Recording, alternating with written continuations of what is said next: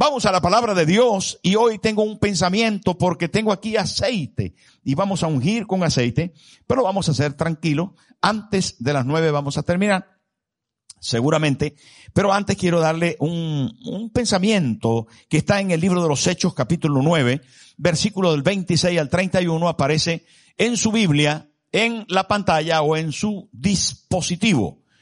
Hechos 9 del 26 al 31 Dice así, cuando llegó a Jerusalén, trataba de juntarse con los discípulos, pero todos le tenían miedo, no creyendo que fuese discípulo. Entonces, ¿quién? ¿Quién? Bernabé, nuestro personaje de estos días. Entonces Bernabé, tomándole, lo trajo a los apóstoles y les contó cómo Saulo había visto en el camino al Señor, el cual le había hablado y como en Damasco había hablado valerosamente en el nombre de Jesús. Y estaba con ellos en Jerusalén y entraba y salía. Y hablaba denodadamente en el nombre del Señor y disputaba con los griegos, pero estos procuraban matarle. Cuando supieron esto los hermanos, le llevaron hasta Cesarea y le enviaron a Tarso. Entonces las iglesias tenían paz por toda Judea, Galilea y Samaria y eran edificadas andando en el temor del Señor y se acrecentaban fortalecidas por el Espíritu Santo. Queridos hermanos, la realidad de este pasaje es que nos habla otra vez de Bernabé como un ejemplo de valentía. Decirles de vuelta que Bernabé es un personaje extraordinario pero por supuesto que lo es porque tenía a Jesús en su corazón. Había sido transformado, como lo hablamos el día domingo. Pero también el día de ayer estuvimos hablando de Bernabé en su generosidad. Su corazón fue cambiado por el Señor para poder bendecir la obra de Dios y ayudar a los hermanos que estaban en necesidad. Y ahora lo encontramos lleno de fe, lleno del Espíritu Santo, con un corazón cambiado y generoso, valiente. Lo encontramos valiente. La valentía es una capacidad extraordinaria que puede tener el ser humano para afrontar las circunstancias que se le presenten en la vida. Afronta las circunstancias luchando contra ellas y doblegándolas en su favor. Valentía puede ser conceptualizada de diferentes formas, pero cuando la vemos reflejada en los personajes bíblicos, encontramos que la valentía cobra valor. Porque ya no es una valentía hollyvesca o de Hollywood. Ya no es una valentía eh, eh, eh, televisiva o una valentía puntual de los héroes de cualquier historia. Que es una valentía más aterrizada, una valentía que lucha en favor de las personas. Y esa es la valentía me atrevo a decir, más divina. Más divina. La valentía que Dios descarga en el corazón del ser humano para poder ayudar a otro, para amar a otro, para defender a otro, para otra vez ser el hermano edredón. Para otra vez ser el hermano consolador, ayudador, fortalecedor, el hermano paracleto, el hermano muleta, porque ayuda al hermano y lo ayuda en contra de las circunstancias que se han levantado contra él y vence. Saben, queridos hermanos, Bernabé es un ejemplo de valentía. Y ahí lo encontramos. Lo encontramos en un episodio primario porque se repite la valentía de Bernabé en varios momentos. Pero como es un devocional y no me puedo demorar, porque me lo dijeron, te demores, pastor, que hoy es unción. Pero ya voy a la mitad. En primer lugar, Bernabé con valentía superó los prejuicios que se levantaron contra Saulo de Tarso. Bueno, habían razones. Saulo consentía en la muerte de los hermanos. Dice la palabra de Dios. En Hechos 8.1 respiraba amenazas y muerte en contra de la iglesia del primer siglo, de la iglesia primitiva. Dice la palabra también que Saulo había levantado una gran persecución contra la iglesia. Saulo, dice la Biblia, asolaba la iglesia y entraba casa por casa y arrastraba a los hermanos y los llevaba ante los concilios y ante el juzgado para ser condenados y castigados. Hermano, Saulo era temible, era perseguidor. Pero un día, camino a Damasco, seguramente en su cabalgadura, el Señor se le apareció y lo cambió y quedó ciego. Y Ananías oró por él, recobró la vista y se integró al pequeño grupo que estaba en Damasco. De manera que su vida cambió, fue transformada la vida de Saulo de Tarso. Pero cuando Saulo llegó a Jerusalén, todo el mundo le tenía miedo porque era el perseguidor de la iglesia. Todo el mundo le sacaba el cuerpo. Es como las personas que huelen mal o huelen a tabaco, o están bebidas, o tienen la falda muy corta. Ya les he contado alguna vez algunos episodios de ese tipo que entran señoras a la iglesia así de mal, de mal ver. Lo digo porque pues huelen al, al mundo o, jóvenes que entran a la iglesia todos mm, mal, con unas pintas extrañas, y hay algunos que dicen, uy, ¿qué es esto? Así era Saulo. Pero cuando Saulo llegó, la Biblia dice, lo acabamos de leer, dice en el versículo 26, mm, fíjese que del capítulo 9, y Saúl, y cuando llegó a Jerusalén, trataban de, trataba de juntarse con los discípulos, pero todos le tenían que, es que tenía mala pinta. Y no solo tenía mala pinta, sino que encima tenía mala historia, mal pasado. La gente le tenía miedo, los hermanos. Dijeron, oh, y este, este se está disfrazando aquí, se está metiendo a ver quiénes son los líderes y qué hacen y cómo nos lleva preso a todos. Este de alguna manera está haciendo algo terrible. No le creemos. Pero alguien vio en Saulo, atención al asunto hermano, alguien vio no su pasado, sino vio su futuro. Y es que esto es del Espíritu Santo, porque Bernabé estaba lleno del Espíritu Santo y de fe y vio en Saulo de Tarso, el perseguidor, que había sido transformado un futuro hombre de Dios. Y esto es extraordinario. Extraordinario, ¿por qué? Porque es los ojos del Espíritu que ve en ti, no tus errores del pasado, ni siquiera mira tu realidad presente, sino que se proyecta en ti hacia lo que Él tiene para ti en el futuro. Y es que a veces, queridos hermanos, la vida cristiana necesita replegarse un poco con la intención de atacar y de conquistar un nuevo terreno, que es de lo que estábamos hablando. Y en este caso, hermano, Bernabé creyó y dice la palabra, mire, pero todos le tenían miedo, no creyendo que fuese discípulo. Ahora el 27 dice, dice, fíjese lo que dice el 27. Entonces, Bernabé, esto, ¿sabe qué? Esta expresión, eh, me gusta mucho este pasaje y me gustaría predicar ampliamente.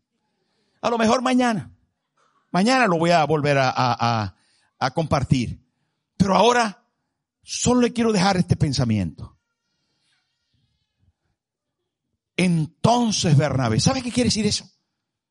Ese quiere decir que cuando la gente tenía miedo a Saulo, que cuando Saulo no tenía esperanza ninguna entre el pueblo de Dios, que cuando los discípulos le rechazaron, cuando nadie empatizaba con Saulo que acababa de creer y que tenía un futuro prometedor, cuando todo estaba cerrado para la vida de Saulo, cuando nadie le creía, entonces Bernabé. Y eso necesita hacer la iglesia nueva vida con las personas que vienen, con nuestra ciudad. Creer que Dios va a hacer cosas tan hermosas en nuestros hermanos, aunque acaban de llegar, aunque tengan el pelo azul, o aunque tengan mala pinta, o aunque tengan muchos vicios. ¿Cuántas veces les he contado de algún pastor que está entre nosotros y es del equipo pastoral, que entraba por allá y allá pagaba el tabaco antes de entrar? Y así estuvo años. Hasta que el Señor le liberó. No era Marcos. Marcos cambió desde el primer día. y le ayudó Victoria. Ah, es broma, es una broma, como le tengo aquí cerca. Saben, hermano, qué bueno saber que Dios tiene un plan maravilloso para nosotros, pero necesitamos, hermanos, que nos crean. Que lo crea. Puede haber, puede haber un plan extraordinario, pero se necesita una iglesia valiente que crea en el proyecto de Dios para una persona. Y hoy yo quiero invitarte a ser ese Bernabé. Hoy yo quiero invitarte, hermano, a que tu valentía se deje ver en favor de quienes tienes a tu alrededor. Se deje ver para construir casa en la que los niños van a vivir de forma extraordinaria. Que la gente va a entrar a esa iglesia, hermano, donde usted la va a hacer para ellos, para la ciudad. Y la gente va a decir, ¿quién hizo esto? Y va a decir, usted, y esa familia, y esa otra, y esa otra, y esa otra, y esa otra. Gente que luche por otros. Gente que luche por la ciudad. Gente que se desprenda del egoísmo y que sea valiente lo suficiente para dejarse las uñas en bendecir a otros. En creer que nuestra ciudad de Madrid contra todo pronóstico, después de tantas maldiciones de boca, por tantos años que se ha dicho que España es cementerio de misioneros, que en España no se levantan creyentes, que las iglesias son escasas, que no se hacen misiones, que no sé cuánto, mentira del diablo. Hay una iglesia así, aquí que sí cree. Hay una iglesia aquí que está esperando la más grande de las cosechas habidas en España que estamos esperando un avivamiento y seremos parte de ello. Nosotros sí creemos en Saulo. Nosotros sí creemos en Saulo. Dígale al que tiene al lado, yo sí creo en Saulo. Aleluya. Eso dijo Bernabé. Yo sí creo en Saulo. Y lo dijo por dos cosas y termino. La primera. La primera. Me están mirando para que termine. Le dijo a los apóstoles. Le dijo a los apóstoles, versículo 27. Mire. Entonces Bernabé tomando los otros los apóstoles y les contó, mañana les voy a predicar más de esto. Y les contó cómo Saulo había visto en el camino al Señor. Primera cosa. Bernabé le contó a los apóstoles que Saulo se había convertido que había visto al Señor. Y segunda cosa, les contó cómo valerosamente había predicado de Cristo en Damasco. En el nombre de Jesús. Hermano, sacó la parte buena de Saulo y lo dejó ver. Y le dijo a todos, Dios ha hecho algo en él. Créanle, recíbanlo. Por favor, ámenlo. Él necesita ser parte de la iglesia del Señor. Qué bonito. Qué valiente. Se podía equivocar Bernabé, se podía equivocar, se podía equivocar, pero no se equivocó. Podía haber metido la pata y dejar que entrara un ratón. Podía ser, pero no sucedió así. La fe y la confianza en las personas nunca es decepcionante aunque fallen. ¡Ey! ¡Ey! Hermano, atención. La fe y la confianza en las personas nunca decepciona. Nunca decepciona. No, Señor. ¿Por qué? Porque quien lo hace, hace lo que Cristo hizo. Porque quien lo hace se alineó a la cruz, entregándose por nosotros cuando éramos pecadores.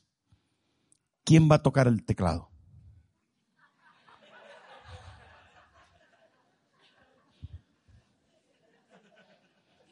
Pasa, Bernabé.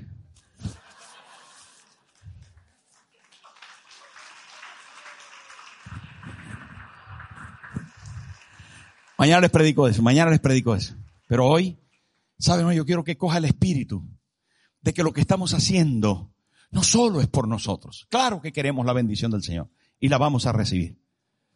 Cuando el aceite toque su vida, esa marca de fe conforme lo dice la palabra, va a crear en usted bendición para este año. Sin duda. Lo dice la Biblia. Y cuando la Biblia habla, que el mundo calle, porque lo que Dios dice lo que Dios dice, hermano, tiene su efecto. No se preocupe.